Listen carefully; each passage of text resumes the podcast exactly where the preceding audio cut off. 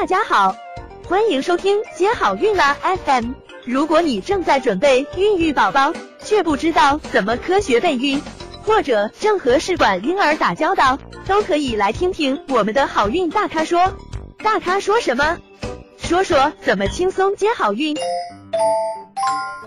其实，呃，如果临床工作中遇到一个，呃，反复移植失败的病人，那么呢，嗯，我们要考虑的是，为什么会引起他的移植失败？他的胚胎质量。啊，到底是怎么样的？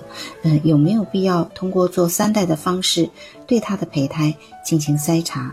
那他的子宫的环境是 OK 的吗？他的内膜的厚度、形态、密度、血流都是可以接受胚胎的吗？嗯，他的血值，嗯，就是激素的水平是合适的一个状态吗？嗯，然后，嗯，他的一个机体的代谢的内环境好吗？嗯，同时呢，也要考虑到他全身的呃各个方面的一个状况。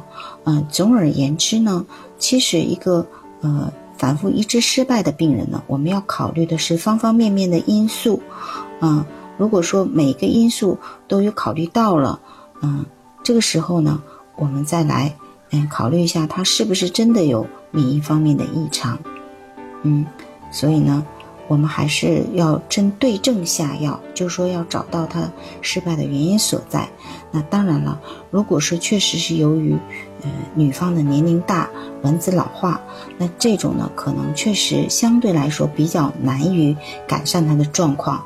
那必要的时候呢，嗯，可以可以考虑用捐卵的一个方式。